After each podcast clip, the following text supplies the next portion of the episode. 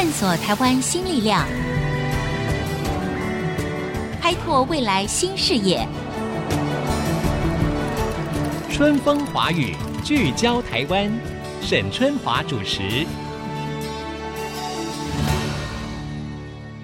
Hello，各位听众朋友，大家好，欢迎收听《春风华语》，聚焦台湾。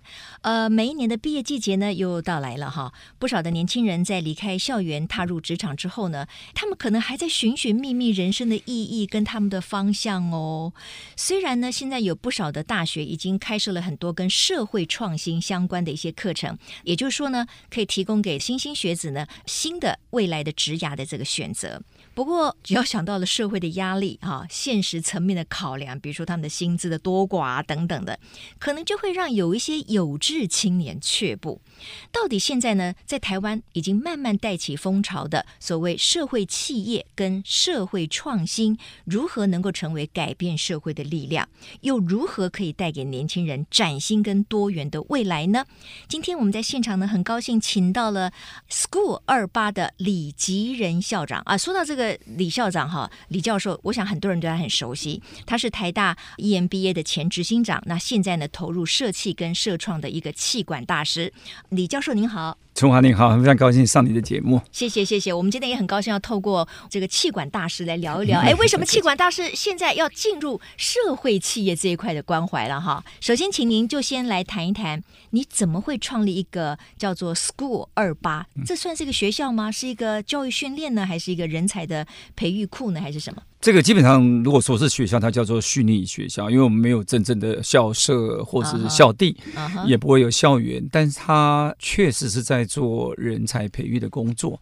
与其说它叫做学校，其实不如叫做人才社群。我们希望利用所谓叫 School Twenty A 或者叫二把手学校，来为我们所谓社会创新组织未来所需要的这些优质人才在做培育。那我们觉得这个是社会上一个人力供给上面的一个缺口。嗯嗯嗯，二八 S 就是 School 二八的一个简称，一个缩写。那二八 S 呢？哎，二八 S，二八是二二二二把手。你们是想要这个谐音？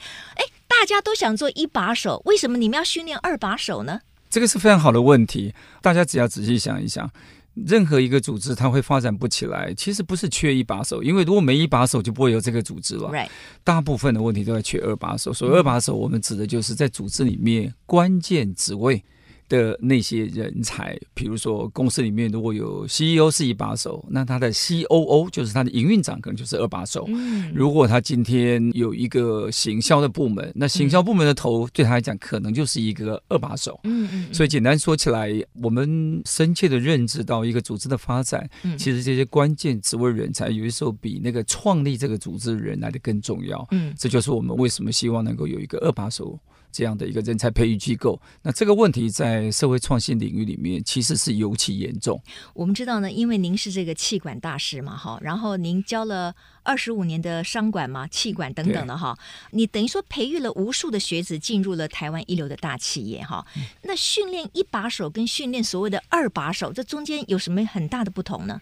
我觉得它有相同之处，也有不同之处。相同之处当然就是，不管是一把手、二把手，它都需要有一个广域的学习。广域的学习就是说，今天的二把手是未来的一把手，所以他除了他在他的专业领域之外，他其实还要有他的所谓叫领导力。领导就是要有办法能够跟跨界沟通，他有办法影响别的组织跟他一起合作等等这些。所以这代是共同性。当然比较不同的是在于说，二把手比较像是在重要的功能上。他去协助组织的开拓，另外有一部分他必须要能够一定程度跟一把手能够协作。嗯嗯，那我们通常在教一把手的时候，会比较是。开放性的让他去建立对未来的愿景啦，他怎么样让他的愿景能够落地？那落地这一部分，那就是二把手非常重要的工作了。嗯，我不知道教授同不同意，就是说他们的执行力要非常强。当然，就是一把手他可能就是创想天马行空，他会很好的 idea，所谓 creative thinking，对不对？很有创意的这个思维。可是呢，他可能没有办法事事都去做到，他就需要有执行力很强，然后也可以跟他您刚才说到的合作无间的工作的伙伴，那帮助他把他的创建变成一个具体可落实的一个企业或者一个组织嘛，哈，所以二把手确实很重要。那我又想到了，就是说，您这个 School 二八哈，简称叫二八 S，就是比喻二把手的味道。那你用二十八，其实好像也还有另外一个意义，对不对？对，当然，我们为社会创新领域在培育人才的时候，我们一直在思考的就是二把手大概应该是一个什么样的年纪的人。那我们一般在大组织里面，如果真的要当到二把手，你恐怕到四十几岁；如果你年轻一点，恐怕也是三十几，对呀，三十的后段。但是在这些所谓的社会创新组织，通常它的第一个规模相对比较小，嗯、第二个呢，它也没那么大的编制，所以我们也看到很多年轻人对于这种有意义或是甚至社会影响力的这种工作的向往度啊，其实，在新的这个时代里面，比例其实越来越高。所以我们认为，对他来讲，他如果有若干工作经验之后，能够再进入社会创新领域，其实可以对社会创新领域很大的贡献。嗯、那我们砍的这个点，其实大概就在一个人的二十八岁到三十岁左右，这代表就是什么？对，非常年轻。嗯、他可能这个年纪，他在一般大企业里面是干不了二把手的，干不了，干不了。但是在这些社会创新领域，只要他今天有心、有社会使命感，他有利他倾向，他有问题解决能力，他有执行能力，如同像你刚刚所说的，他是极有可能在这样的组织里面产生一个大影响力。他可能已经足以胜任，足以胜任，因为。呃，说实在话，重要的事情是在于你对于想要解决的社会问题，你到底有没有一个使命感跟一个所有权感？嗯，那这个时候剩下的就是能力的发挥。嗯、那其实说实在话，在社会创新领域还真的可以英雄出少年。对，我们不一定要等到真的四十岁、五十岁才能当二把手。而且如果说真的是四五十岁才开始转入一般的社会创新组织里面去当二把手。他可能会有若干问题，因为他可能带了很多社会创新事业所不太可能容易接受的一些所谓叫做商业观点带进来。嗯，那这时候你的经验可能也就主导了你在这里头的发展，可能会造成惯性，会影响你的未来的影响性。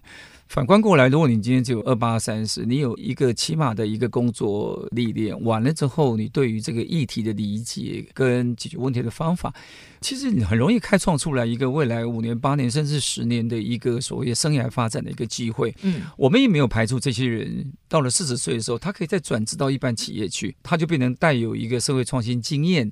这样的底子能够回到企业，其实对企业未来在发展所谓 ESG 上面帮助也非常大。换句话说，进入社会企业是要趁年轻吗？要趁早吗？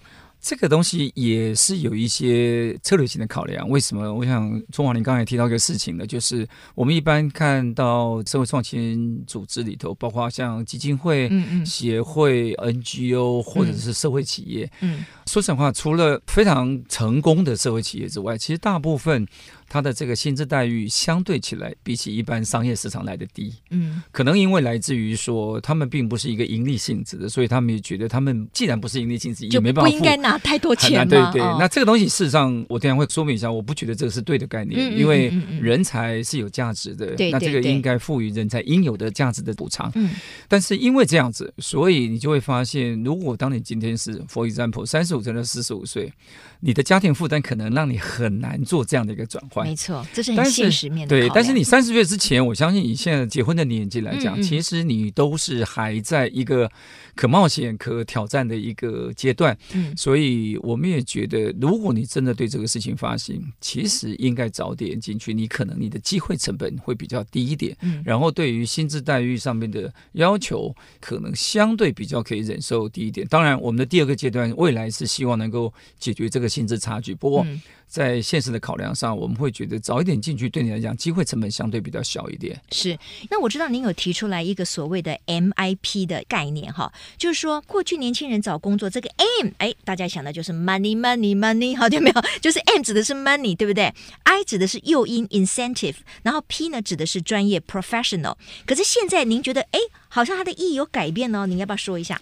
我去年从大学端退休，我教书的最后五年，我有蛮深切的感觉到，这些在千禧年前后出生的孩子，嗯。他们对于职业的想象需求，其实真的跟可能大他们十岁的学长姐真的是不太一样，尤其是跟我们这个世代的，那当然更不一样了哈。我们是怎么样？我们比较务实嘛？我们很专注，我们就是找到一个好工作，好工作呢。就是我们过去对于那种更多元的想象，其实比较缺乏。少就说父母亲告诉我们说：“哦，你就好好读书哦，考上一个不错的大学哦，然后你就找一个好工作，诸如此类的。”对，就是我们那种自由的、奔放的思维比较少。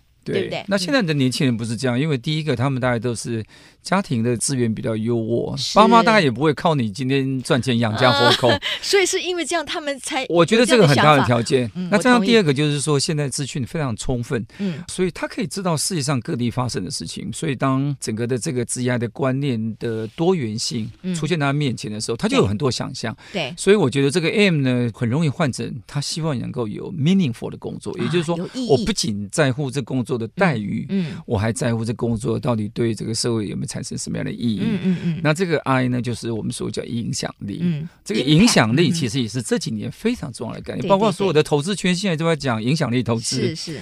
那 P 更不要讲了，就是所谓叫 purpose，就是说，那我为什么要工作？我工作到底对我是什么意义？所以他不仅是对社会的意义，他也在寻求工作对他自己本身的意义。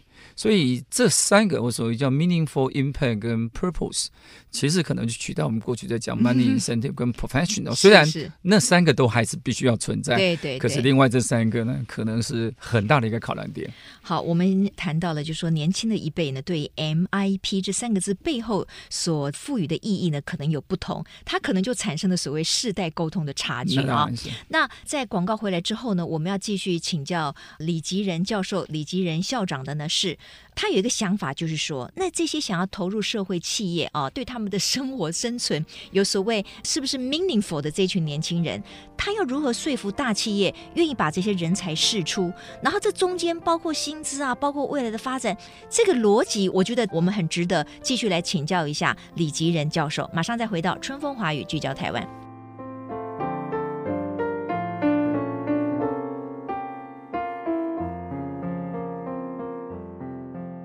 各位听众，欢迎回到春风华语，聚焦台湾。我们今天呢谈的是年轻人呢对于他们未来的生存，他们产生的比较高的意义感哈。所以呢，有很多人在思考是不是要投入所谓的社会创新或者是社会企业。但是这个过程当中，往往又会跟一些现实面产生一些冲突跟捍格。那到底应该怎么办呢？在我们现场的是李吉仁教授，他是一位气管大师，可是现在呢，他把他的经历跟多年的教学呢。要投入所谓的社企跟社会创新这一块。那教授，我知道您现在想要跟不同的企业跟单位来接轨。那有一个概念，就是说您想要进入大企业去借财啊？这如何借呢？为什么大企业好好的人才要借给你去弄这个什么社会创新、社会企业呢？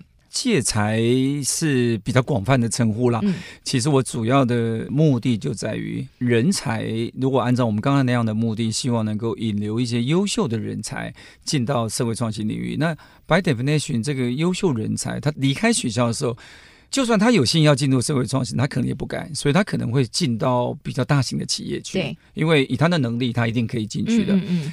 但如果他心中真的有这把火，嗯，他真的在乎这件事情。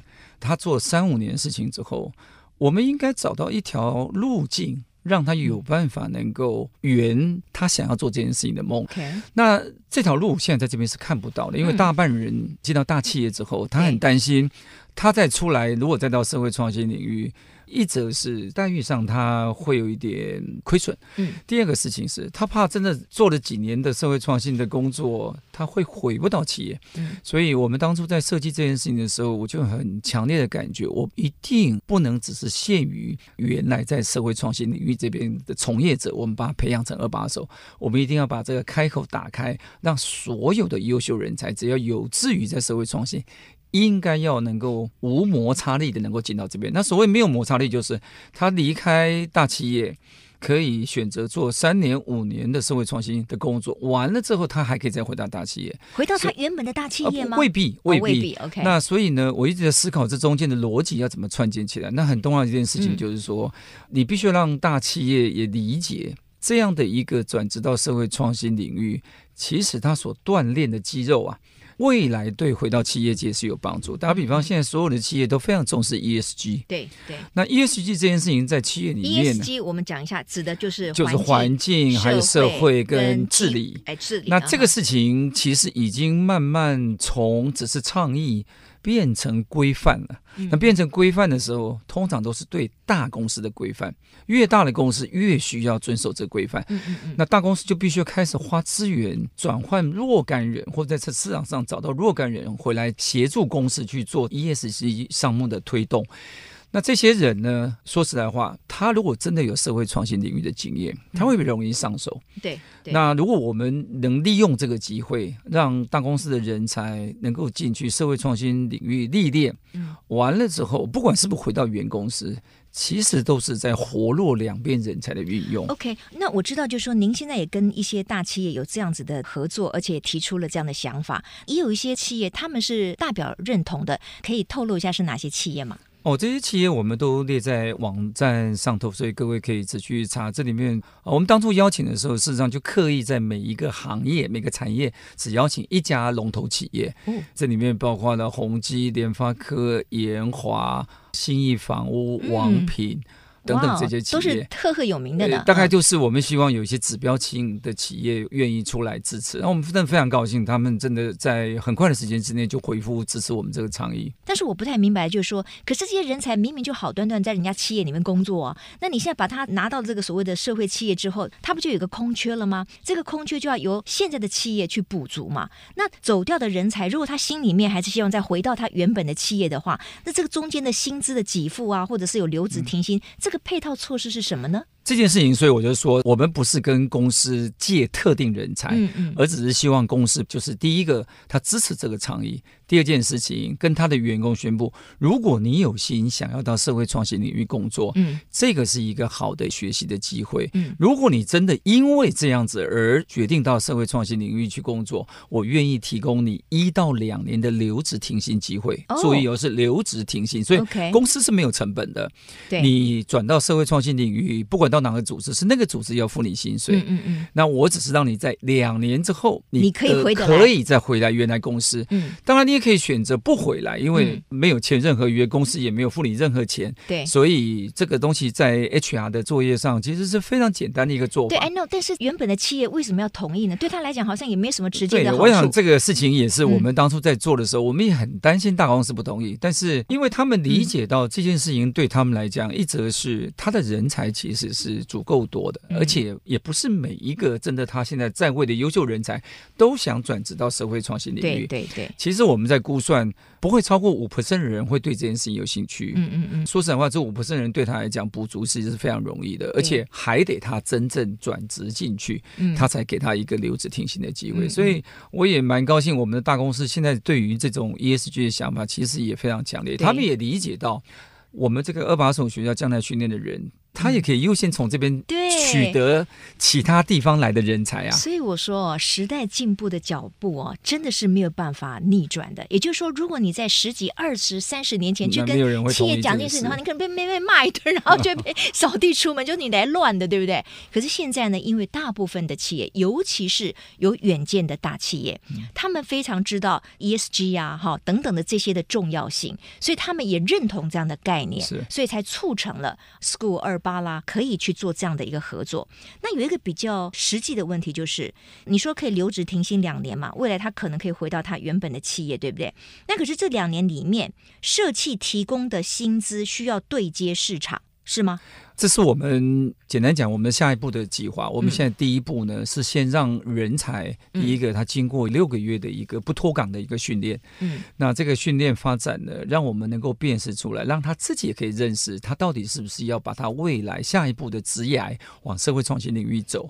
我们也找的若干所谓叫社会创新的发起组织，一起来辨识人才、选择人才。当这样的一个媒合如果促成的，也就是人才想进到这个组织，这个组织也想要运用这个人才，那当然这个组织必须要付他应该有的薪水。那应该有的薪水，当然应该有的薪水跟他原来的工资一定中间有差距，还是有落差。那这个差距呢，我想就真的有心的人才来讲，事实上一定是用他的整个社会使命感跟对这个问题的一个热情来弥补。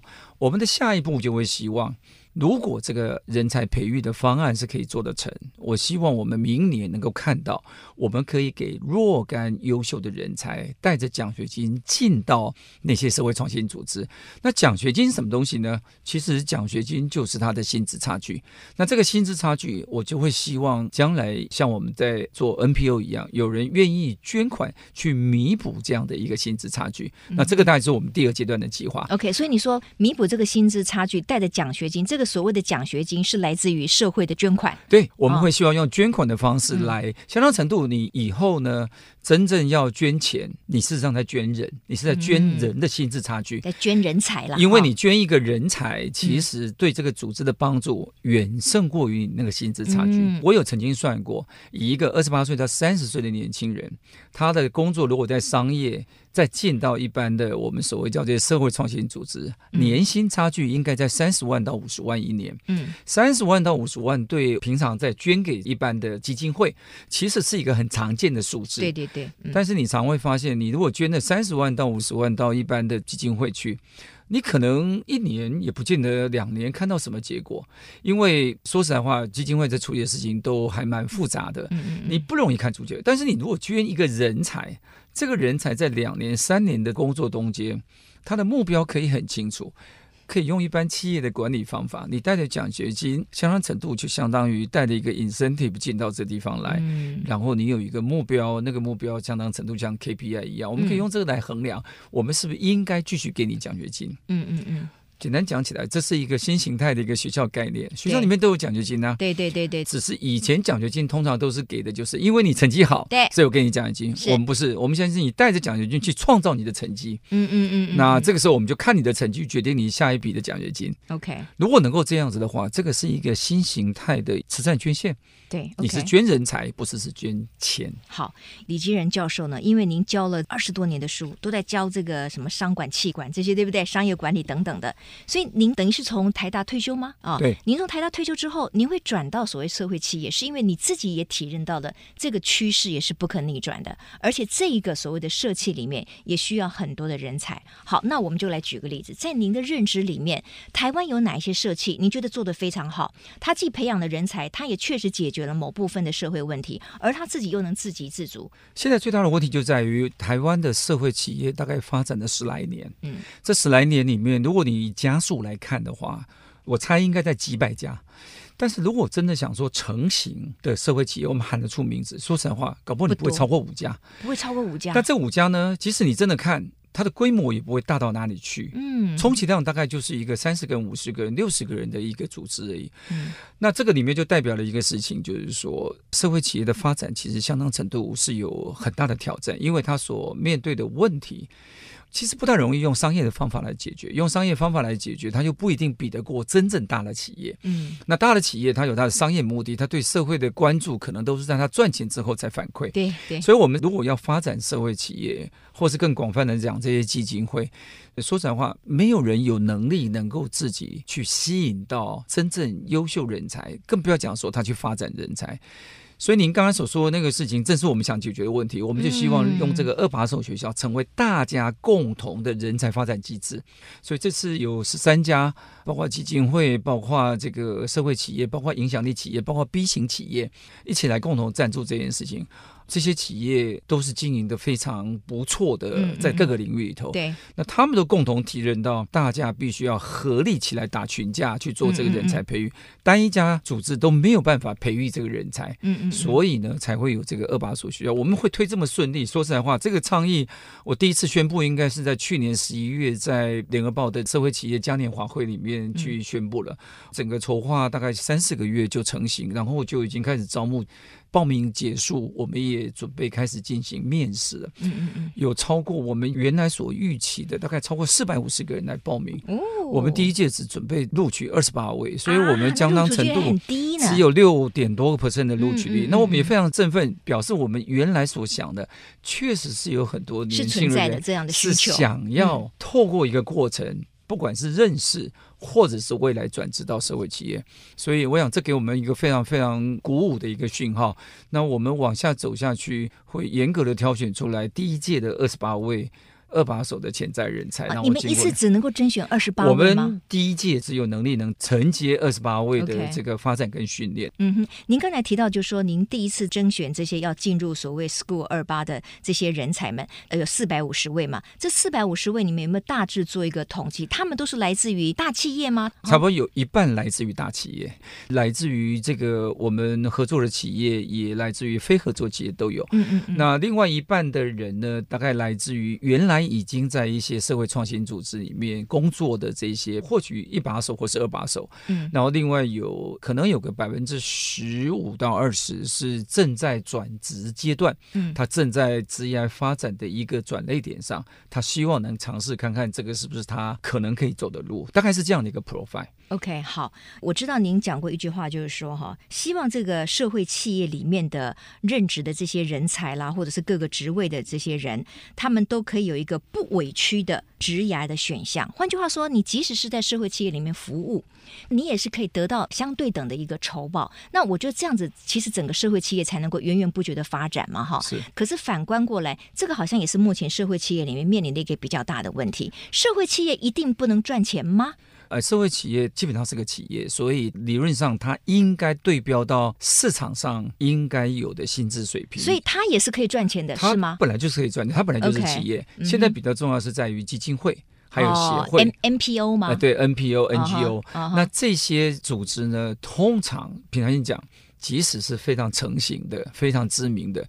大家好像潜在都有概念，觉得你既然在做这些非盈利的事业，就不该领高薪。嗯，更不要讲说，如果你的资金来源是来自于大众捐款、捐书、uh 那大众捐款都得要做公益报告，你要做折信报告。如果你让人家知道你的薪资水平说跟市场一样好，大家就会觉得你好像不是在做社会事业的。没错。那这个东西到底对不对？其实我觉得我们这个社会必须要学习改变。嗯，嗯说实话，如果你今天在美国 Bill Gates Foundation 工作，uh. 你不会比在市场差。没错，没错，对，因为他是他们要吸引最一流的人才，才能吸引一流人才，管理他的这个资金啊。Uh. 所以，我想我们面临到一个很有趣的问题，就是、嗯、如果你没办法有一流人才、优秀人才、嗯，这个组织怎么发展？这个组织没办法发展，你怎么样吸引更多的捐款？嗯、你没有捐款，你怎么样有办法配更高的薪水？那你怎么样吸引一流人才？它是个良性循环，是是是，是。但如果你把它逆转变成恶性循环，你只会让这个组织变成十年如一日不会改变。嗯，我觉得今天真的很棒。不管是要给有心要进入社会企业的年轻人有一些参考，同时我觉得对于可能 父母亲们啊，就是说你可能会反对你的子弟们，就是说你明明书念得好好的，也大有可以在大企业发展的这个机会，你为什么非要跑去一个可能这个很辛苦，或者是 MPO 一个没有办法付给你高薪的一个企业哈？那我觉得因为时代在变，就像刚才李吉仁教授所说的，我觉得我们就是要跟得上这个时代的脚步，而且现在的年轻人他确实对于追求一个有意义的生活这件事情，他们是关切的哈。那当然了，未来的生活、未来的工作是不是有意义呢？我觉得年轻人们如果与其思考，不如你们可以化为实际的行动。那我相信李吉仁教授他所创办的这个 School 二八就会是你一个寻找答案的开始。好，谢谢教授。那里？谢谢春华。好，也谢谢各位听众朋友今天的收听，我是沈春华。我们下周同一时间，春风华语聚焦台湾，再会，拜拜。